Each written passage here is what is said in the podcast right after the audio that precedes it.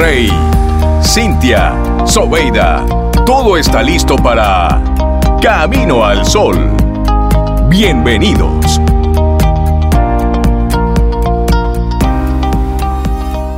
No, Buen no, día, no, Cintia, no, buen día, Rey. Buen día, ¿Por ¿cómo qué querer estás? acabar esto? Suave. Ay, sí, No, yo no, quiero no. que se acabe ya. No, no. De verdad que. Sí. Que Hoy sí. Hoy sí, Ah, quiero hoy que sí. se acabe, lo que sea, pero que se acabe.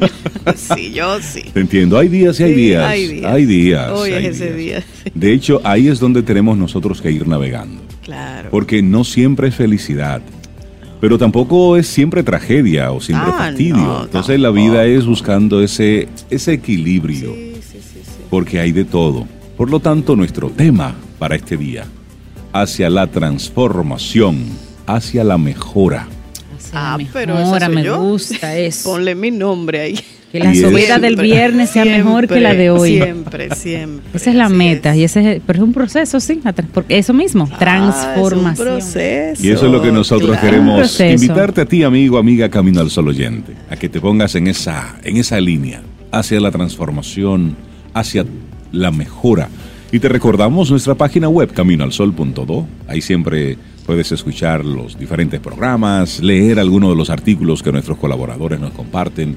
Todo eso que va sucediendo, salud. Gracias, Salud. pero estamos en eso, Y eso. en la transformación, En la hacia la mejora, En la mejora de la gripe. hacia la mejora de la gripe. no de uno, de la Mira, gripe. y también nuestro correo electrónico que cada día se usa más y nosotros súper contentos. Hola arroba caminoalsol.do. Cualquier coordinación, cualquier sugerencia, un playlist que le quieras enviar a Sobeida, cualquier cosa que se te ocurra que entiendas, eh. porque ustedes son coproductores de Camino al Sol. ¿Sabes que a veces- Lamento informárselos. Sí, exacto. Eh, ¿No lo sabían? Ay, Pues si no lo sabían. Sí, bueno que se lo y esa diga, es la vía para que podamos hacer esa coproducción. Hay personas que nos escriben, mira, quiero ir a Camino al Sol, tengo un tema y chévere, o sea, o bien. conocí Por a alguien que me parece súper interesante para que vaya. Hola arroba caminoalsol.do. Ahí es más rápido porque ahí manejamos la agenda y es más rápido por ahí. Nos pueden seguir escribiendo, pero como quiera le vamos a decir, escríbenos ahí mientras tanto. Claro. Creo que Camino al Sol solamente nos perteneció hasta el primer programa.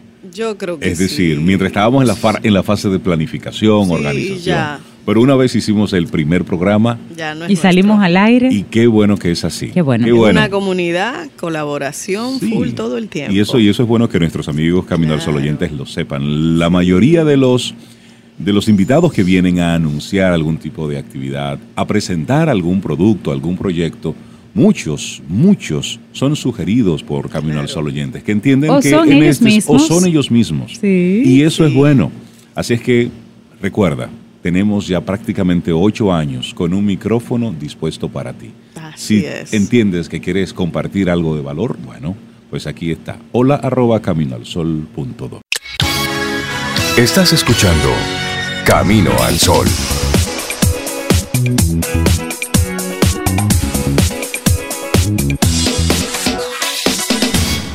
La emoción es la principal fuente de los procesos conscientes. No puede haber transformación de la oscuridad en luz ni de la apatía en movimiento sin emoción. Una frase de Carl Jung. Gracias por estar con nosotros. Esto es Camino al Sol a través de caminoalsol.do, que es nuestra web. Y te recuerdo nuestro número de teléfono de WhatsApp. Dame tu WhatsApp a lo manera. 849-785-1110. 849-785-1110. Y muchos de ustedes ya nos saludan cada día ahí, pero ese número lo repetimos porque siempre hay alguien que le queda un número pendiente y nos saluda por primera vez cada día. Siempre hay alguien, Camino al Sol oyente, que conecta con nosotros por primera vez y lo agradecemos mucho. 849-785-1110. Y les compartimos nuestra reflexión para este día. Transformar la educación es posible. Y esto es de la autoría de Laura Gómez Domínguez. Inicia con una especie de, de analogía, si se Sí. quiere, y es que un niño es mucho más que un receptor pasivo de conocimientos. Esta idea es todo un reto para los sistemas educativos actuales, que en muchas, muchos casos se resisten a desplazar al alumno del lugar pasivo en el que se ha situado como una norma. Es decir, sentamos al niño y él simplemente está recibiendo información, recibiendo contenidos, pero está ese chico, esa chica recibiendo todo eso que se le está ¿Y aportando? comprendiéndolo? Exacto. sobre todo. Bueno, muchos centros educativos han dejado de lado las clases magistrales. La idea es que los alumnos salgan de las aulas con más conocimientos que los teóricos. Hablamos de lugares donde enseñan a los niños a ser críticos y aceptar solo aquellas ideas que se basen en una argumentación sólida o en datos empíricos contrastados. Apuestan por una educación integral con nuevas metodologías, así como por un modo de aprendizaje cooperativo y colaborativo. El profesorado se olvida de transmitir conocimientos e intenta sacar más que meter conocimiento.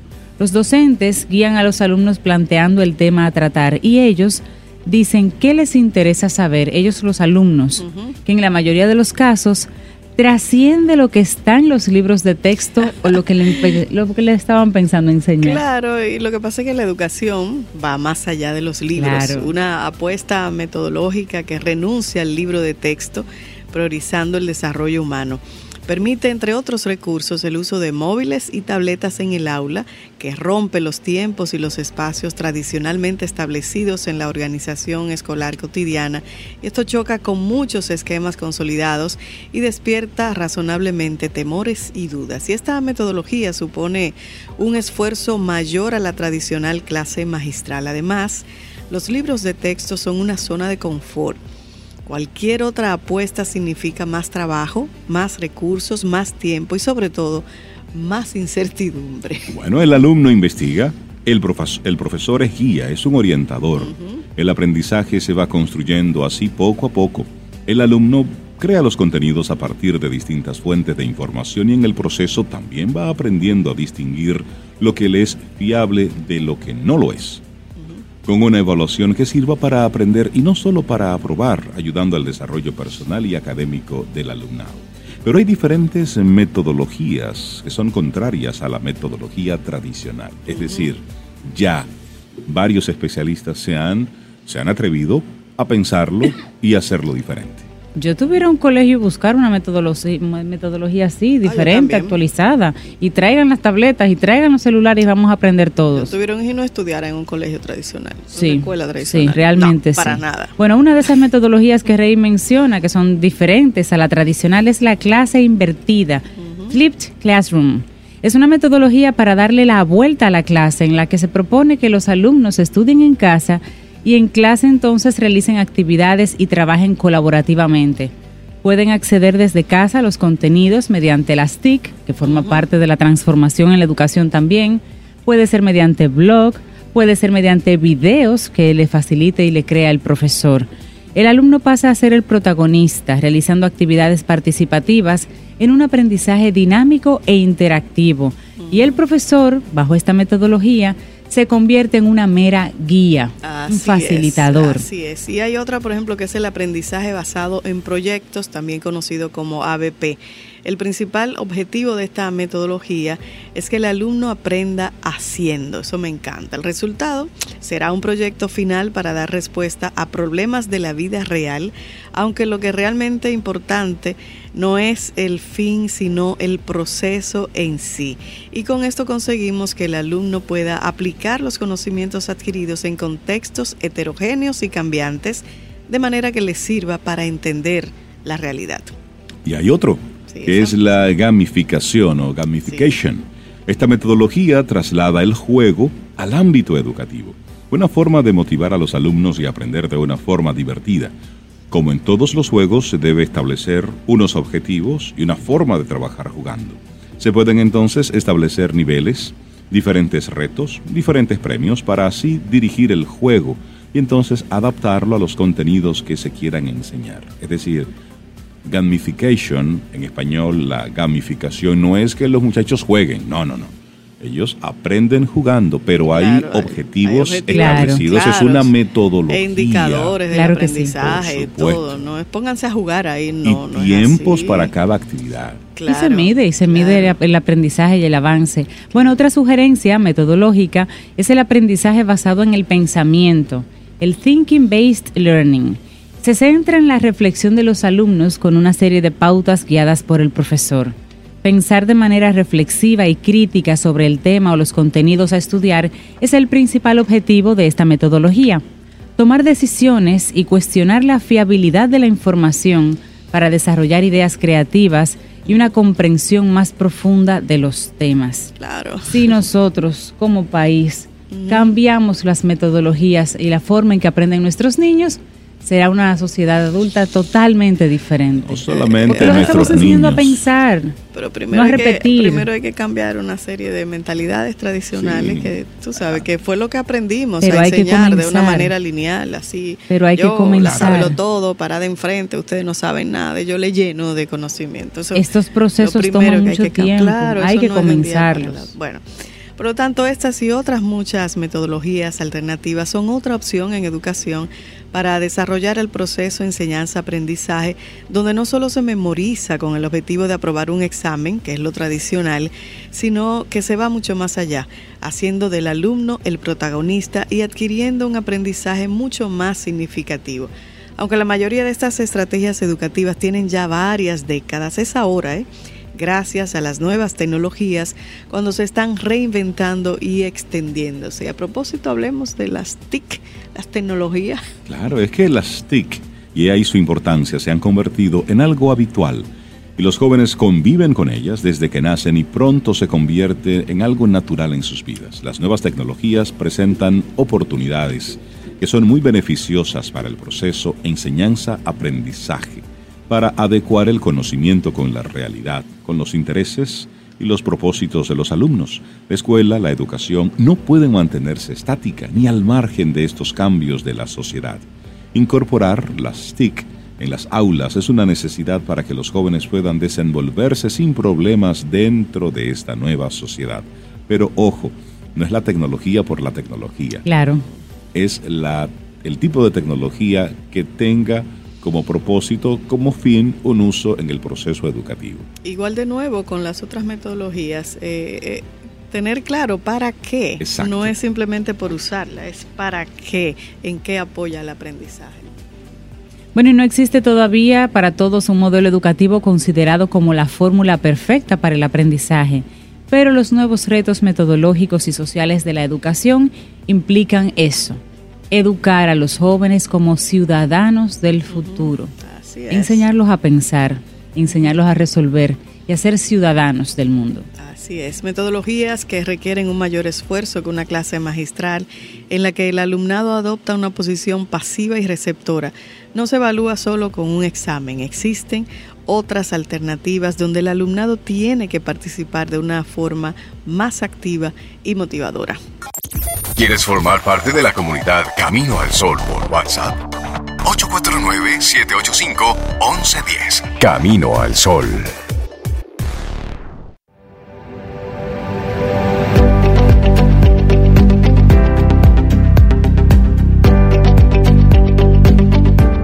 Mientras más auténticos seamos y más nos acomodemos a los tiempos que corren, más capacitados estaremos para liderar mejor la transformación de nuestras organizaciones. Aquí hablamos de transformación organizacional de la mano de Warren Bennis.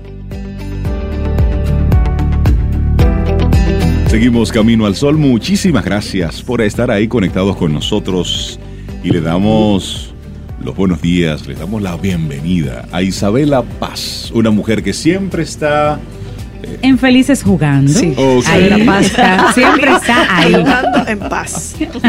Isabela, buenos días. Buenos días, buenos Bienvenida días. nuevamente. Eh, nada, muchas gracias por tenerme una vez aquí. Siempre es bueno conversar Sí, contigo. falté la otra vez. A mí me hace falta cuando yo no vengo, pero tenía algo que hacer, que era siempre es trabajar de crecimiento Sí.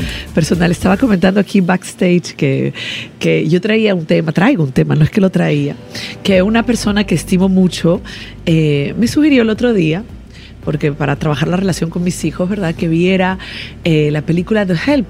¿Se acuerdan de esa Sí, película? buenísima. Preciosa, de las niñeras. Y yo la había visto, pero tú sabes que en la vida las cosas hay que volverlas a leer, hay que volverlas a ver, Sí. porque en el momento en que uno está, pues no conecta y más adelante tú vas a conectar con otras cosas. Y yo le dije, bueno, pues yo voy a ver la película. Entonces, si se acuerdan de esta película, eh, hablaba, esta niñera le decía a la, a la niñita que cuidaba, le decía, tú eres buena, tú eres importante, tú eres, Tú eres intel- tú eres amable. inteligente, tú eres Sí. amable. Y eso era así una especie de mantra, ¿no? Cuando Ella se lo esta niña... Era una una y otra programación. vez. Sí, Claro. era una programación y desde chiquitita. ¿Por qué? Porque la mamá de esta niña no podía cuidarla. O sea, por ya sea porque, porque no quería, porque no podía emocionalmente, pero la niñera era la mamá. No, y hablemos y acordemos que se hablaba de, de las madres blancas y eran las niñeras negras. Sí. Programar una niña blanca para que piense diferente trabajaba un futuro diferente. Claro, exa- exactamente. Que dio los frutos en la película con la niña ya Así grande. es. Sí, sí, pues el caso es que, bueno, yo me quedé pensando, ¿no? Y eh, quise traer el tema porque la verdad que el tema me toca mucho, porque hay estilos de personas y hay estilos de personas. El otro día, o ayer o hace dos días, salió un artículo sobre cómo nos, en el país, yo después se los puedo pasar para que lo compartan en el, en el listado, sobre cómo nosotros nos vivimos enfocando en lo negativo, ¿no? Entonces, claro, yo estaba pensando esta configuración que tenemos muchos adultos, pues de un sentimiento eh, donde primero yo creo que hay muchas cosas, ¿no? Hay una combinación que la sociedad en la que vivimos nos lleva siempre a mirar hacia afuera, nos enfoca y fíjense, esto pasa desde la escuela. Cuando tú tienes un sistema que promueve la competitividad y que lo que tú haces o lo que tú eres se convierte en notas, pues es muy probable que los niños y que, que aprendamos todos a que somos lo que hacemos. Tú ves, eso por un lado. Por otro lado, una sociedad que nos lleva a eh, continuamente una insatisfacción. O sea, siempre queremos más, más, hacer más. necesitamos sentir más. Estos- esas sociedades occidentales, ¿verdad? Porque los orientales no se manejan así, pues estamos abocados hacia afuera y pareciera que la felicidad va a venir de fuera hacia adentro. Por otro lado, un estilo de crianza que tenemos los de cierta generación y todavía hay personas de 20, 25 años que han tenido este estilo autoritario donde había poca comunicación, poca relación afectiva, eh, poco lugar para las emociones, con lo cual es un combinado Sí. de todo lo que nos lleva a configurar nuestro tipo de pensamiento nuestras creencias y nuestra manera de ser y de interpretar la realidad. Entonces nos convertimos en adultos que realmente somos críticos y que nos cuesta mirar lo positivo, nos cuesta valorar, o sea, las cosas buenas pasan por alto, las ignoramos o las minimizamos y estamos siempre mirando lo que nos falta Siempre. lo que no tenemos. Así es. O sea, ok, tengo un apartamento, pero ahora quiero una casa. Mm. Sí. Tengo una terracita, pero ahora quiero, no quiero un jardín. Entonces Sí, se me sí, olvida lo que, que yo estoy disfrutando. O sea, no puedo disfrutar lo que Se me yo olvida tengo disfrutar la Porque voy es a lo próximo. a lo próximo Claro, y a lo que me no disfruto tengo. lo que en este momento Exactamente. Entonces, el clima sí. que hay en mi cabeza y el clima Sí. que hay en mi corazón. Y fíjense, hay un- el otro día yo oí en la Biblia eh, que decía Jesús, o bueno, no, me- no me acuerdo la cita cuál era, pero que donde pones la atención, donde pones tu mirada, pones tu corazón. Cuando nosotros ponemos nuestra mirada en lo que no tenemos, en lo que nos falta, en Claro. nuestro corazón, se llena de resentimiento, se llena de queja, se llena, o sea, creamos una atmósfera para el que para el que está al lado de crítica. Ok, bueno, pues esto no sería malo, ¿verdad? Sí, esto llega hasta nosotros como adultos que hemos decidido que va- la vida va a ser eso y que nuestra forma de vivir va a ser desde la insatisfacción continua y Es desde la queja. decisión. Está bien. Sí. Pero ¿qué pasa? Que todos nosotros estamos conectados y todo lo que nosotros somos afecta al de al lado. Dice que estamos conectados por un hilo rojo que va desde el meñique hasta el corazón. Y así estamos conectados con Mira qué la bonita gente. forma de, de, de sí, verla. eso es una, una, una eh, lo leí en algo de japonés. Pues sí. Es una filosofía japonesa. Estamos Oriental. Sí, sí, Caramba. estamos que nos traen mucha luz, nos Sí. estamos conectados. Entonces, claro, sí, bueno, si yo soy responsable adulta y yo hoy decido, yo voy a seguir manejándome desde la crítica, desde la queja, desde la insatisfacción, amén, yo decido. Pero sucede que nos convertimos en padre o madre. Sí. ¿Y qué pasa? que te- tenemos una forma de, de ser, porque a ver, con este tipo de, crianza que recibimos, y acuérdense que nuestra lógica infantil es muy particular y que vamos a percibir la vida teñida por nuestro egocentrismo, o sea, no es solo, ah, la culpa la tiene, porque no estamos buscando culpables, sino estamos eh, entendiendo cómo nos configuramos mentalmente y llegamos a la vida adulta con una mirada crítica, exigente, demandante, insatisfecha y quejona. Entonces, bueno, nos hacemos padre y madre y ¿qué vamos a hacer? Exactamente lo mismo. Lo mismo. Y es Y más, enseñárselo a otro. es es más, a nuestros hijos, o sea, hay que resarcirse, es decir, a nuestros hijos les vamos a exigir, les vamos a, a transmitir esa propia insatisfacción Y vamos para a- sanar nuestras heridas narcisistas. Y también vamos a justificar nuestras actitudes. Vamos a estar también de una forma u otra justificando nuestras actitudes, porque así lo hicieron conmigo. Exactamente. Y como yo no soy loco, Pobrecita de mí, Exactamente. exactamente, simplemente repito todo. Exactamente. Entonces, así es como definitivamente cuando estamos criando con esta configuración mental interna, le enseñamos a nuestros hijos a también a no ser suficientes, a sentir que tienen que hacer y dejar el pellejo para poder ser, para poder valer. Y lo más grande es que como nuestros hijos se convierten en una extensión de nosotros y en una proyección de nosotros, toda esa autoexigencia que tenemos aquí la trasladamos y son formas y se manifiesta por perfeccionismo y porque vamos a recibir las notas de nuestros hijos, por ejemplo, que yo me quemé ayer. Yo le decía a Cintia ahorita, bueno, yo vine con el tema y ayer pasé la prueba y la quemé. O sea, no fue que pasé la prueba, fue que viví y, y me quemé. Pero por eso es que me encanta compartir lo que, lo que yo estoy aprendiendo. Eh, y pasamos a ver rápidamente las notas que no van bien o lo que no está bien y dejamos de ver lo que sí está Lo que bien. sí está bien. Entonces, nosotros vamos transmitiendo a nuestros hijos ese tipo de pensamiento. No eres suficiente, no eres bueno, no eres valiosa, no eres inteligente. Sí. Porque la ecuación es que eres lo que haces. Y si no haces lo suficiente, o si lo que haces no se traduce en un resultado, entonces no eres suficiente. Y esa es la ecuación dañina y dolorosa que transmitimos porque nosotros mismos no hemos sanado esa forma de pensar y esa forma de creer de nosotros. Entonces cuando yo vi esa película de The Help, la vuelvo a repetir para los que se han incorporado ahora, donde este mensaje era un mantra. Esta niñera le decía, eres buena, eres suficiente, eres importante, Hermosa eres película. inteligente. Óyeme, eso es algo que yo como adulta tengo que repetírmelo. Porque ya ahora existe la autoparentalización. O sea, cuando ya tú eres adulto, ya tú tienes que incorporar los, el padre y madre que tú necesitas incorporar. Porque quizá nuestros pa- quizá no, desde luego, nuestros padres no tuvieron estas informaciones. Ahora, yo sí tengo esta información el día de hoy. ¿Cómo viene esta información? Esta información viene no solo por la teoría que yo puedo acumular del internet, de conferencia y charla, sino por mi propio trabajo de crecimiento. O sea, yo siempre digo, los problemas de los niños no son de los niños, son de los padres. Entonces, si yo tengo niños hoy ansiosos, niños inhibidos, niños inseguros, niños que sienten que no son suficientes. Y tenemos una sociedad que promueve la competitividad, la promueve, señores, desde la escuela. Nuestros niños se comparan muy pequeñitas, o sea, ese programa de Lego que decía ahorita, esa programación Sí. está desde los dos años, ¿eh? Desde el año y medio. Esa yo me comparo con el otro. Cuando yo me comparo con el otro, mi ecuación siempre va a ser negativa. Por supuesto. Claro, Claro. Siempre. Ya estoy Porque yo partiendo no soy de el un, otro. Claro. Claro, ya estoy partiendo de un menos. Ya Eh, fulanita claro. dejó el bobo, ya fulanita no Eh, usa pampers, ya fulanita camina. Exactamente. Pero entonces es todo el sistema que lo promueve, no solo los papás y las mamás con nuestra herida infantil, nuestras Sí, heridas no narcisistas. sanada. No sanada. Lo promueve el sistema escolar, Claro. lo promueve todo. La sociedad de consumo, lo promueve las prácticas occidentales de mirar hacia afuera y de tener una carrera donde dejamos el pellejo para ser suficiente. Entonces, creo que la invitación hoy es a repetirnos primero nosotros mismos, soy buena, soy inteligente, soy valiosa. Soy suficiente.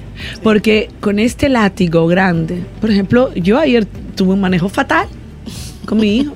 Porque y- y como yo venía a esto, yo tenía que vivirlo. Entonces, El destino te lo El puso destino, ahí. tu maestro. un camino al sol. Porque los temas yo los vengo, los traigo así en caliente. Entonces, eso es friendo y viviéndolo. Y viviéndolo. Entonces, yo me desperté a las 2 de la mañana con esta culpa de este tamaño y agarré el látigo y dije, pero chaf, chaf, chaf, y no pude dormir No. porque lo hice mal. Entonces, esta mañana, lo bueno es que siempre puedo empezar mi día. Claro. No importa cuándo. Cada día Claro. inicia con una página en blanco. Exacto, no, y cada hora, cada minuto, Claro. hoy puedo volver a empezar. Así es. Claro. Y yo fui hoy donde mi hijo, antes de, de que se vaya a la escuela, le dije, discúlpame, mi hijo, tú sabes que te quiero por encima de lo que tú hagas, por encima, porque mi hijo tiene que escuchar que no importa, o sea, el otro día yo hablaba, eh, dentro del trabajo personal que yo estaba haciendo, yo descubrí que mis relaciones son transacciones. Mm, Fue, fue un fondo que toqué, Sí. porque me di cuenta que muchas de las personas que yo más amo, pues es como casi, ok, yo te yo quiero te si doy, exactamente, o yo te, te quiero doy si si me das. Exactamente. Sí, una, es condicionado. Es Sí. condicional, es el amor condicional, condicionado. Entonces, las palabras de tú eres importante, no importa qué tú hagas, tú eres Claro. buena o bueno, no importa que tú hagas, son el antídoto al amor por transacción. Sí. Estamos hablando de un amor incondicional. Nosotros no sabemos amar. No sabemos No, amar. no. O sea, yo creo que amar es una cuestión de maduración emocional, espiritual, conductual, porque es una Sí, decisión. sí. Yo tengo que decidir amar a mi hijo, no A importa cómo hacer. de.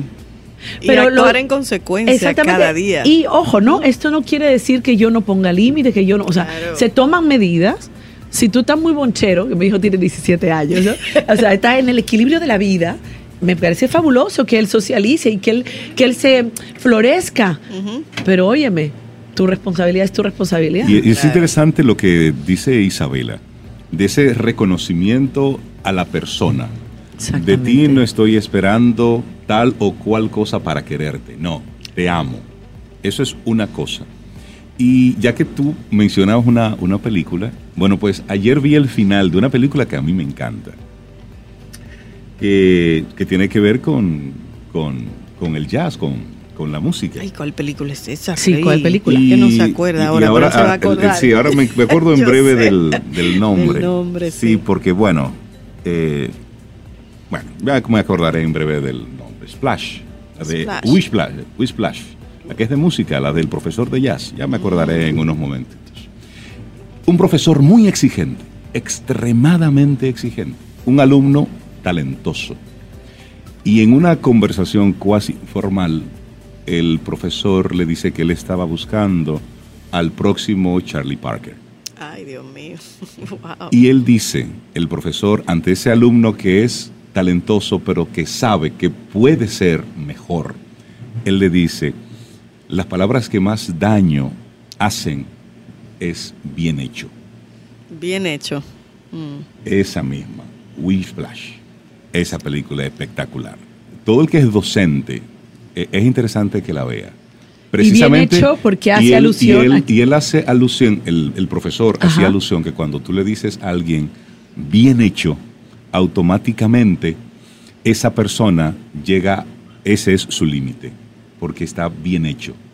Ya no admite mejoras sino que ya, hasta ahí está bien. Y luego entonces él relata un poco la historia de Charlie Parker. Claro. Cuando en una ocasión él tuvo una presentación que para él fue regular, sin embargo no recibió ese, ese apoyo, ese, ese espaldarazo. Reconocimiento, digamos. Y eso hizo que este, este músico que ya era bueno se pasara todo un año practicando, Practicando. mejorando su, mejorando su técnica. Claro. Y él decía, desde el punto de vista del docente, qué hubiese sucedido con Charlie Parker si la persona que lo estaba manejando en ese momento le hubiese dicho, bien hecho.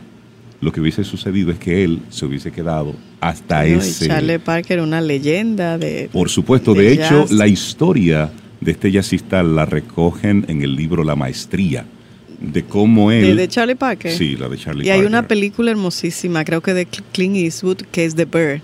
Sí. Si pueden verla, Ah. Y es- vean esa Y película. es para hermosa. poner esto en, en contraste. Sí. Es decir, te quiero a pesar de, Claro. no significa que por el otro lado Te llame la atención y te exija te y exija. demande de ti.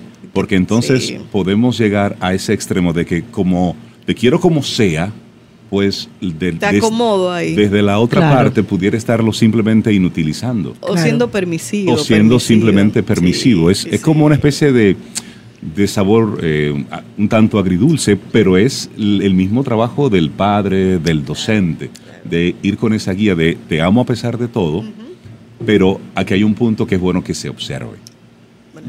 Y es como para poner todo esto en, en balance. En perspectiva, yo pienso que hay que hablar mucho de la compasión, ¿no? Claro, También.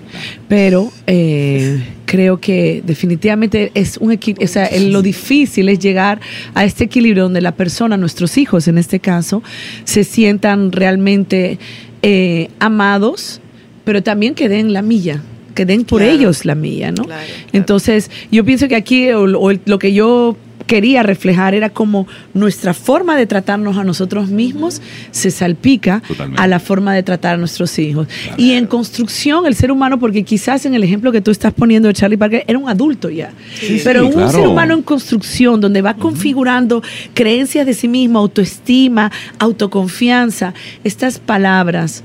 Eh, son necesarias que las oigan continuamente. Este baño de que sí son eh, buenos, son De suficientes, valoración. Claro. de valoración, Claro, exactamente. constante. Así que bueno, los dejo con este tema que es muy extenso y para decirle que escribí un artículo ahí afuera porque tanto me tocó. Nunca me Vino había tocada, pasado. Isabela, Muchos sí, saludos hoy, a la gente que nos escucha en el Bueno, Instagram. bueno. A Estivalia les mando saludos, que es una compañera que vive fuera. Y nada, hasta la próxima. Gracias, Excelente, gracias por compartirnos ese, ese aprendizaje que es tuyo, pero que también Sí, es nuestro. Sí. Y gracias por compartirlo. Y prometo en próximos días traer a- al equipo de Felices Jugando, que el otro día me dijeron, óyeme, pero queremos conocerlos. Pero es verdad, Sí, sí, sí, dije, escúchale, es verdad, no Así que ya vendré con ellos, con otro tema Y interesante. vamos a jugar con ellos también aquí. Bueno, no sé, aquí arriba del y micrófono. y buscamos la vuelta. ¿Cómo acá. conectamos contigo, Isabela? Sí, en Felices Jugando, estamos en Instagram, estamos en página web, felicesjugando.com. En Twitter yo estoy en Isabela Paje, a través de ustedes, Camino al Sol. Excelente. Y bueno, un abrazo a todos. Siempre es rico conversar con, con Isabela Paz. Te aprende uno tanto, ¿eh? Así Me es. encanta. Siente y disfruta de la vida. La vida. Camino al sol. Camino al sol. Mira, y teníamos como cuchumil años.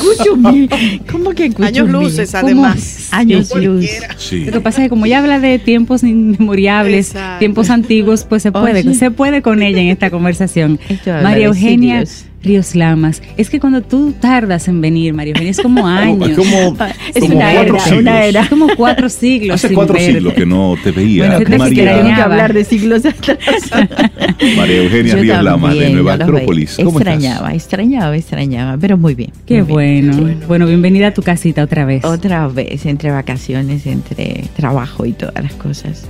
Pero es divertido todo esto. Y yo extraño, porque la verdad, extraño porque conectarme no solamente con ustedes, sino con, con la gente, es, la verdad, es gratificante. Nos preguntaban, Muy ¿y dónde está. María Eugenia? Pero bueno, y María Eugenia. Sí, no, Ya está de vuelta por y es importante destacar que estuviste muy bien representada. Muy bien, eso Muy, sí, yo muy lo bien sé, yo lo sé, totalmente, o sea, yo halagada, sí, halagada, muy halagada, muy representada, Carla lo hizo muy bien. Lo hizo muy bien, manejó Muy bien. los temas con, con mucha profundidad. Sí. Muy bien. La nueva generación de Nueva Acrópolis ahí. Claro, sí, sí, sí, hay que ir formando generaciones. Qué bien. Y bueno, entonces, como yo es hace 8800 años que yo no aparezco. Algo así. Creo que un poco más. Bueno, un poco más. El Día Internacional de la Filosofía fue la semana pasada. 10. El día 21, ¿no? El día jueves. Y justamente para el día jueves, en Nueva Acrópolis, realizamos una exposición conversatorio.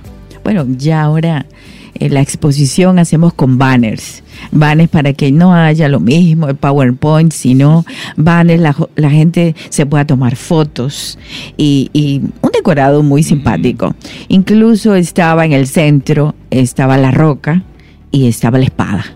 Ajá. Sí. La de Arturo. La de Arturo. ¿Y alguien pudo sacarla? Bueno, ninguno. Eso fue interesante porque eh, tomarse foto haciendo una, una referencia al mito del rey Arturo. Pero ¿por qué queríamos tratar en el mito del rey Arturo y la búsqueda del Grial? Que son dos mitos en uno. Porque primero para que la- mm, el público nos comprenda que no es que estamos repitiendo eh, cosas del pasado, sino que estamos actualizando las cosas del pasado. Estamos trayéndolo otra vez a la memoria, al inconsciente, despertando ese inconsciente colectivo de la humanidad. Entonces, un mito siempre trae muchas verdades, muchas verdades que son reveladas en un momento determinado, en un momento histórico.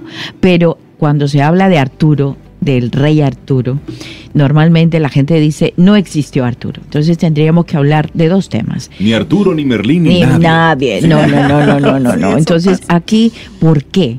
Eh, yo quiero explicarles el porqué y la importancia de esto. Que primero Arturo sería el Arturo histórico. Arturo sí existió en el siglo V, mira cómo nos vamos a mucho, 1800 años. Entonces, en el siglo V, Arturo existió.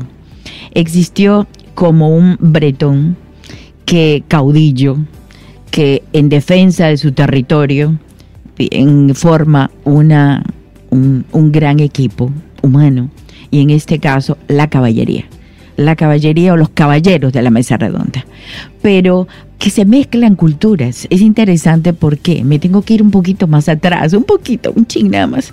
Entonces, eh, con la caída del Imperio Romano, en el norte de Europa eh, los vándalos, los diferentes grupos, vamos a decir, eh, un poco salvajes, bien, los galos, tenemos los vándalos, tenemos también los, em, eh, perdón, los, ay, jutos, diferentes nombres, bueno, diferentes nombres, van ocupando toda la parte de Europa y llegan a esto que se llama Gran Bretaña.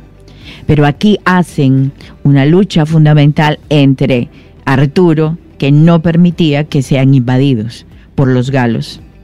O sea, no permitían. O sea, acuérdense que esa, esa historia es de mucha violencia. Esa época, eh, comienzos, eh, Edad Media completa, y nos vamos luego del siglo V. Miren, esto pasó como un evento histórico, pero cuando toma fuerza, poder, siglos después. Siglos después se habla en el siglo XI y en el siglo XII y todavía les puedo decir que impacta hasta el siglo XIV el, mito del rey Arturo y la búsqueda del Grial. O sea que fue un hecho histórico que se repitieron y que también podemos decir tuvo gran influencia en las llamadas cruzadas, tuvo influencia en los, en los eh, eh, diferentes grupos eh, como los templarios. En fin, todo esto influenció en la época, más los celtas, ¿por qué? Arturo venía de una religión celta, por eso hablamos de elementos mágicos, hablamos de Merlín, hablamos de la maga Morgana, hablamos de la Excalibur, de la espada, o sea que una mezcla de culturas. Uno, la barbarie de los vándalos que invadieron Europa. Segundo, los celtas. Y tercero, el cristianismo, que hizo también su gran aparición y una influencia total en, en este, en este cuento, vamos a decir, histórico, leyenda y ahora que es un mito. Un mito se repite y se repite a través del tiempo, pero vamos a decir, la repetición en su esencia tiene elementos fundamentales. El mito del rey Arturo, ¿por qué? Porque era una época de barbarie, de violencia y lo que quería la humanidad en ese momento era orden, justicia, equidad. O sea, estamos hablando de valores totalmente eh, necesarios para cualquier momento histórico. Entonces lo que estaban buscando era un rey, un rey honesto, un rey que pueda poner, que sea digno de poder extraer la espada de Excalibur que estaba en la roca. Y la verdad que después que muchos lo intentaron, mucha gente lo intentó, el único que pudo sacarlo fue Arturo. Merlín hizo lo suyo. ¿Por qué? Porque quien formó a Arturo fue Merlín. Eso es, no quiero entrar en tanta, es muy larga la historia, pero Merlín fue su guía, su conductor, su maestro, el que lo llevó a una serie de pruebas en la vida.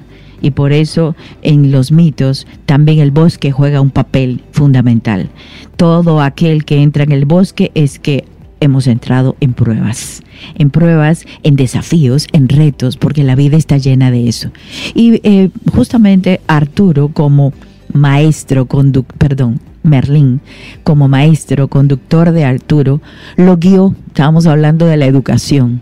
Sir Héctor fue el que lo crió, pero Arturo lo formó para ser un verdadero guerrero, honorable, digno, justo y y también lo guió para la construcción de, los, de la mesa redonda, porque la mesa redonda sí fue construida y sí existió ese famoso castillo de Camelot, donde era un castillo modelo, o sea, vamos a hablar de un arquetipo, un modelo de convivencia, sí, un modelo de sociedad para ese momento, porque la sociedad en la Edad Media estaba dividida en tres aspectos, en tres, como decir, en tres estamentos. Primero, la nobleza, segundo, el clero y tercero, el pueblo. Y lo interesante es ver cómo a través de la historia, esto que sí sucedió en realidad, se transformó en un mito y luego simplemente se transformó en una especie de historia, fábula, cuento. Sí, sí, sí. Y se diluye la parte histórica y se convierte ya en, algo totalmente novelado. Totalmente novelado, pero es lo importante para aquellos que investigamos, estudiosos, a la luz de la filosofía, tenemos que adentrarnos en la simbología. Tenemos que adentrarnos en el momento histórico, en el entorno, todo lo que influye, porque si nosotros analizamos la espada aturiana o Excalibur, Bien, tenemos en el mango la cruz. De acuerdo, pero tenemos en la punta, en el filo, el doble filo de la espada, tenemos esa dualidad representada, la duda del ser humano, pero en la punta, que es la que, no, no voy a hablar de cosas cruentas, sino es la que abre, la que eh, logra eh, dispersar las tinieblas. En este caso, la punta es fundamental y eso es la unidad, la unidad y la fuerza de la voluntad, porque es la proyección de la mano del ser, ser humano, es la proyección de su mano, la proyección de su fuerza. Eh, la espada Excalibur representa el poder vital y yo diría la voluntad que radica en todo ser humano, que es una parte espiritual, que no la usamos, que no la usamos. Podríamos tener una espada virtual, pero no la usamos. ¿Por qué? Porque a veces más la duda, el temor, el miedo, el que dirán, no nos permite sacar lo que nosotros realmente somos. Y por eso la búsqueda del grial. En esa búsqueda del grial, ¿qué buscaban? Porque había que darle a los caballeros de todas las órdenes de caballería de esa época, hay que decir que todas las órdenes de caballería, influencia religiosa, influencia y sobre todo el cristianismo.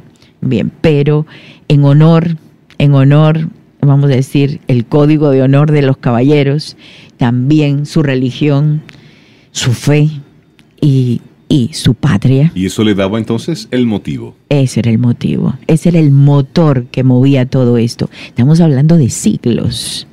Y son, eh, esta época es un trampolín porque es una punta de lanza, así como hablaba de la punta de la espada, es una punta de lanza para luego lanzarnos al renacimiento, porque termina casi todo este boom en siglo XIV y empezamos el renacimiento en Europa, o sea, todo el pensamiento occidental. Pero miren, empezó con luchas, guerras, mitos, leyendas, cuentos, hadas, diríamos, tantas cosas, una mezcla de todo. Pero sobre todo prevaleció algo importante, que necesitamos orden en una sociedad.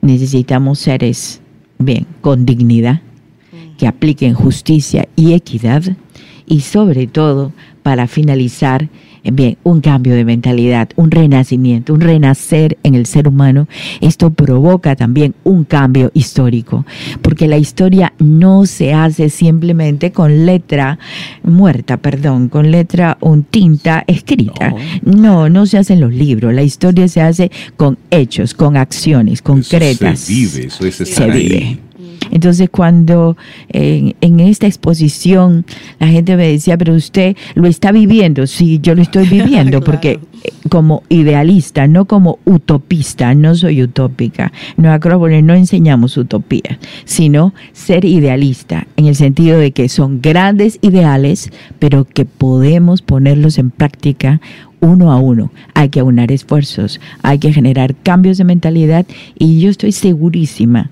que estos dos mitos, la búsqueda del grial que la búsqueda de nosotros mismos, la búsqueda de nuestra parte interior, de nuestro ser espiritual, de nuestro poder y fuerza interior, va a dar resultados. María Eugenia, me encantó cómo, cómo abordas el mito del rey Arturo. Y de es. esto hay muchísimo, Muchísimo. mucho ¿Sabes que que hablar. hay, hay una película del año, creo que 1981, por ahí, que se llama Excalibur? Excalibur, es muy sí. buena. es Excelente. Muy buena, muy buena película para Sí. comenzar a, a- o continuar el, el- lo que acaba de decir María Eugenia, de conocer a Arturo y todo. Sí. Merlín, me encantó. Oh, no, el papel de Merlín fun- Si pueden fundamental. ver, ya tenemos como, hemos mencionado cuatro, Cuatro películas, películas. hoy. Ahí está Excalibur. Y también HBO sacó una serie que se llama Merlín. Son espectaculares. También de años atrás, pero Sí.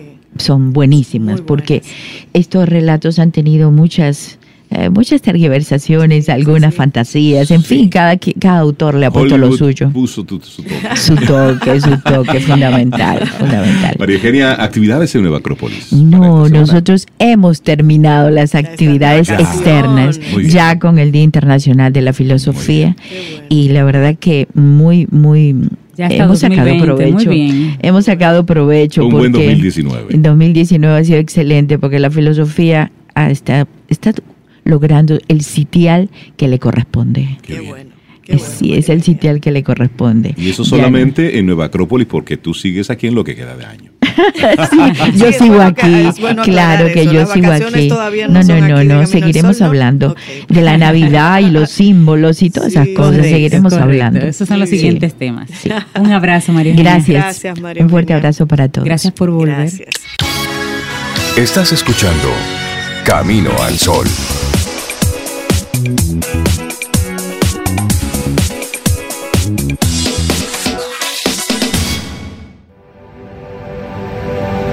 Y una frase de Hipólita Iné nos recuerda que cuando una transformación se realiza en la condición humana, trae siempre consigo un cambio gradual en esas ideas.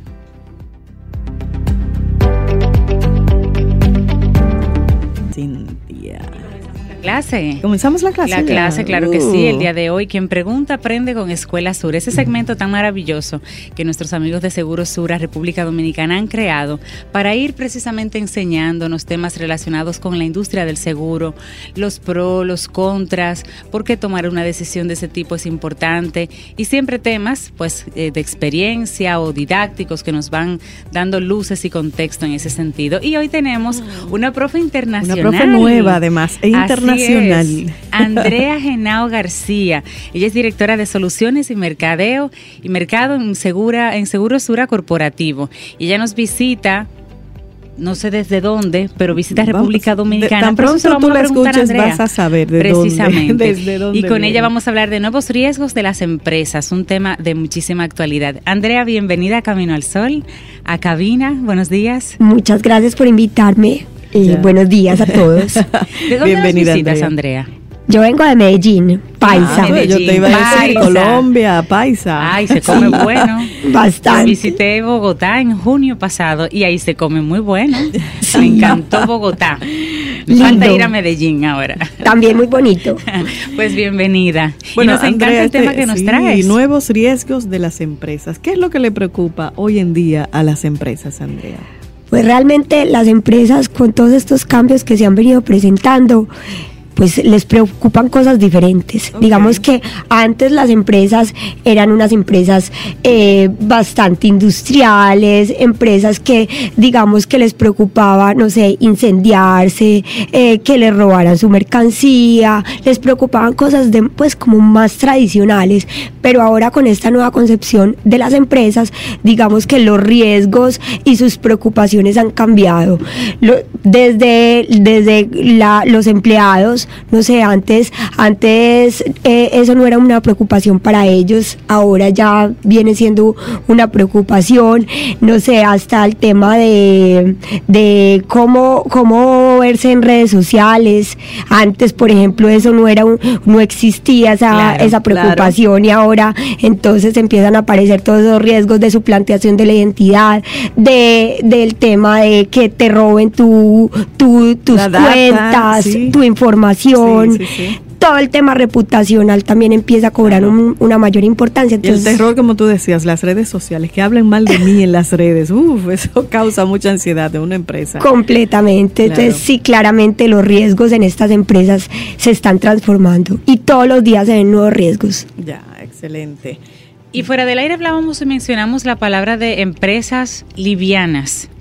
Eso es un término un poquito nuevo para nosotros acá. Si podemos hablar un poquito de qué son esas empresas livianas. Claro, pues digamos que empresas liviana es, si tú lo buscas en la literatura o pues en Google en general, no vas a encontrar pues como tal ese término. Es un término que nosotros eh, lo hemos, lo hemos eh, utilizado para llamar pues como a un tipo de empresa que más allá de importarle los activos físicos, y por activos físicos me refiero al mobiliario, a, a los Automóviles. automóviles, a los locales, digamos que vienen a, pre- a preocuparle temas diferentes.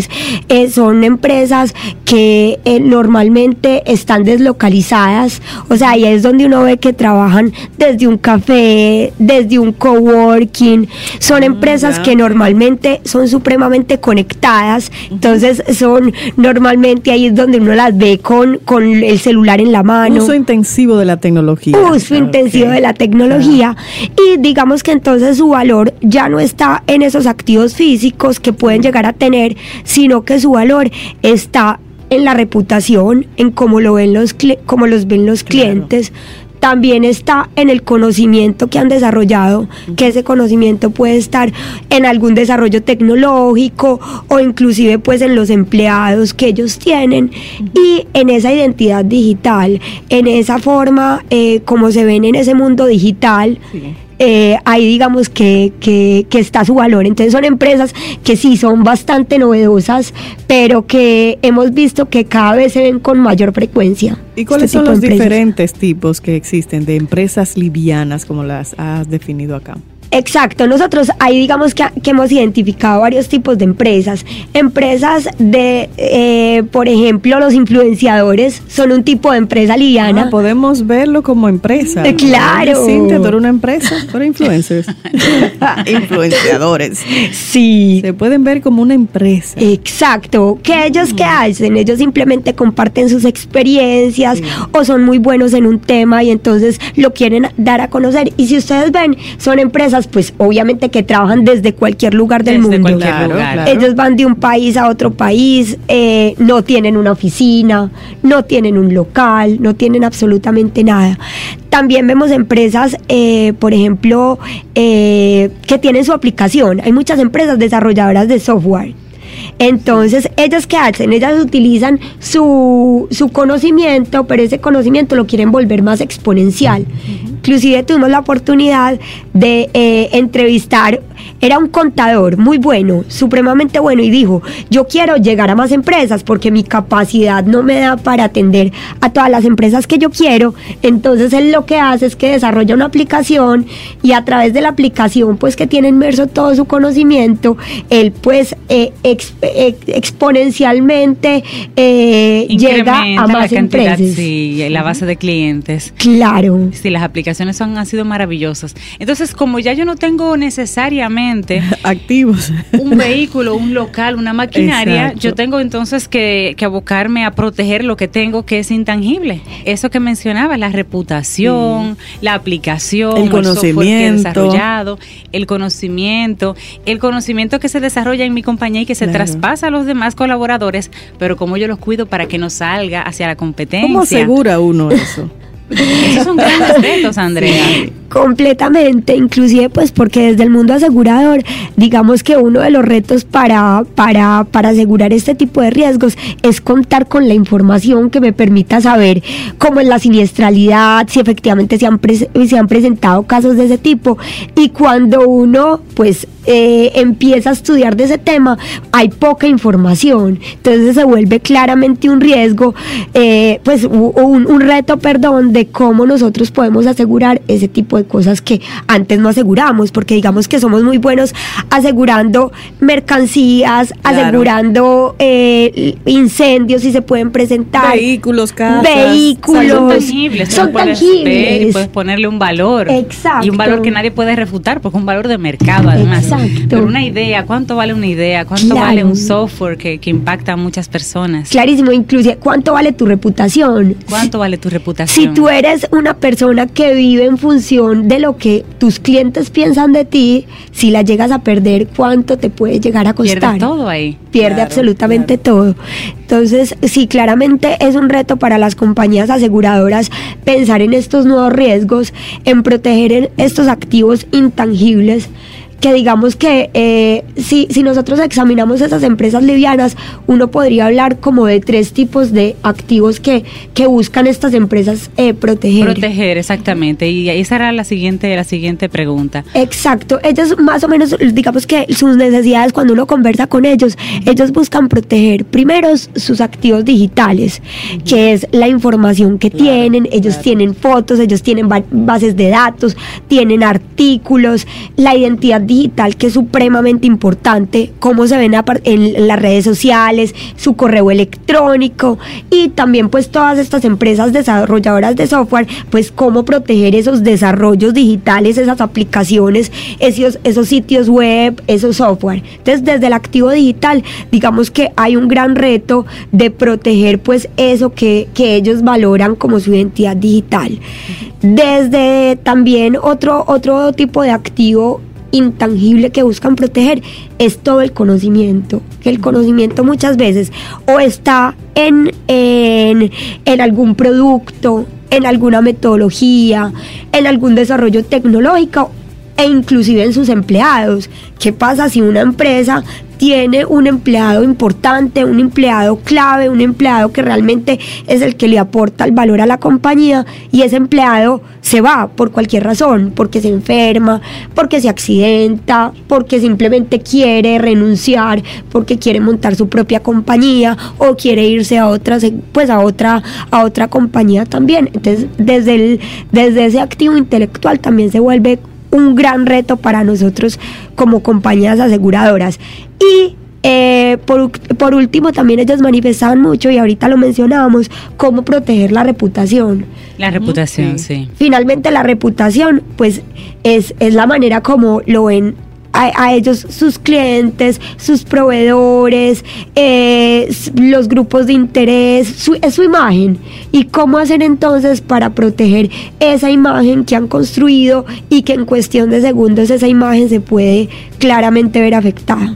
Y si bien es cierto que la reputación es importante para todas las empresas, hay industrias en las que definitivamente es, es vital. Claro, Imagínate claro. tú la industria médica, por ejemplo, la reputación de tus productos o de tus servicios, por ejemplo, Sí, o las informaciones relacionadas con la banca o con los seguros precisamente. Existen entonces productos que se que van tendentes a, a dar una solución, a cuidar un poquito ese tipo de intangibles en el en el mercado.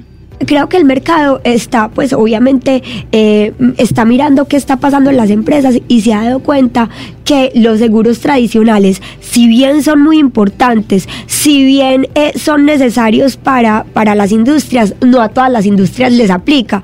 Inclusive tuvimos un caso bien particular donde tuvimos la oportunidad de visitar eh, a un empresario y el empresario, pues nosotros, digamos que tratando de indagar si, por ejemplo, él necesitaba un seguro de automóviles y él nos, nos decía, no, yo ese servicio lo tercerizo. Nos, pregun- nos preguntábamos, eh, mira, ¿qué tal eh, si, si proteges tu local? Es muy importante el local donde desarrollas tu actividad. Y él nos decía, ¿local? Eso lo tengo Yo no tengo local, Ah, no, yo trabajo tengo. desde mi casa, o sea, local no necesito, trabajo desde reto, café. Y nos decía, no, yo desarrollé una plataforma, yo necesito es proteger, Proteger la plataforma. la plataforma. ¿Qué pasa si mi, mi plataforma se cae unos minutos y, Y pierdo y yo pierdo clientes? claro. Entonces, digamos que obviamente el mercado asegurador está pensando cómo responder a las necesidades de esas empresas, que son bastante diferentes. Y eh, digamos que eh, los desarrollos en estos temas son muy incipientes. Eh, yo te podría hablar, por ejemplo, de soluciones en el mundo de cyber soluciones que cuidan los activos digitales, soluciones que cuidan más el tema de la información Claro. pero causado más que todo por un incidente cibernético, por un ataque de un hacker, por un evento de ese tipo. Pero digamos que claramente es una necesidad de, este, de esta industria de reinventarse a cuidar este, este tipo de, de eventos. Pero mira qué interesante. Ya lo un estamos desafío mirando, eso es grande. sí, sí, es un sí. desafío. claro. Eso es un desafío. Wow, ¿Cómo proteger mi reputación? Y- y no solamente- nuevos asegurarla. Y no solamente que ese es el reto más grande, no solamente, eh, digamos, que dar una indemnización, porque Sí. muchas veces un dinero a un cliente de este tipo es importante, pero creemos que se queda corto. Digamos que eh, la función de, de las compañías aseguradoras debe ser más cómo ayudar a reconstruir ese activo que acaba de perder. Claro, claro. Así es. Si tú acabaste de perder la reputación, la reputación no se recupera y uno no puede Sí, comprar reputación en, difícil, en claro, China claro. o en Europa. Claro. Pero cómo ayudarle efectivamente a recuperarse de una manera más acelerada. Claro. Wow. Y cómo ayudarle, obviamente, no sé, les pongo un ejemplo. Si yo pierdo mi talento humano clave, si mi, si mi empleado estrella se va, yo como compañía aseguradora, ¿cómo hago para buscar un reemplazo de esa persona que se fue? Claro. Claro. Porque digamos que de esa manera es que nosotros le podemos aportar a la competitividad de las empresas. Es un Excelente, reto, sí, estos nuevos cambios, estos nuevos tiempos la y tienen, seguirá nos la ponen creciendo. difícil. Y seguirá habiendo re- nuevos retos por ahí. Lo importante es que Increíble. estamos mirando el reto a la Claro, cara y claro. buscando soluciones a tiempo y con Sí. tiempo. Sí, sí. Andrea, bueno, nosotros, estas son tantas las preguntas y la conversación tan agradable.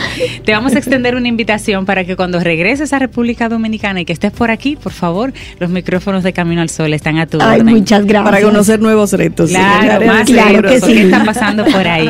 Claro Conversamos con Andrea Genao García, ella es directora de Soluciones y Mercado en Segura, Seguro Sura Corporativo y nos visita aquí en República Dominicana. Y gracias a, a Seguro Sura República Dominicana por sacar ese tiempito Sí, en agenda excelente. para hacerla participar con nosotros. Andrea, un gran abrazo. Muchas gracias por invitarme. Escuchas Camino al Sol. Bueno, y ahora sí nos vamos. Sí, Contigo hoy. Contigo siempre. Camino al Sol. Camino al Sol.